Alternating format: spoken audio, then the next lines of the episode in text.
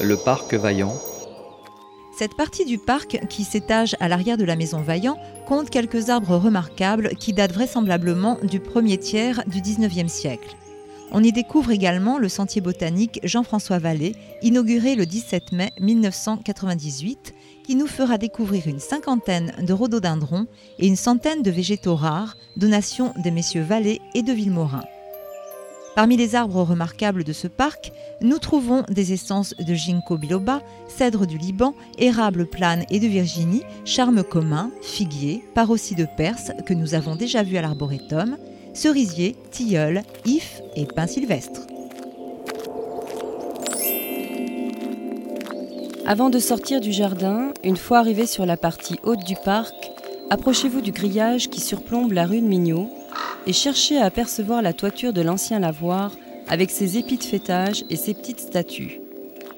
Vous surplomberez alors l'actuel atelier de céramique de Bernard Leclerc où une visite s'impose.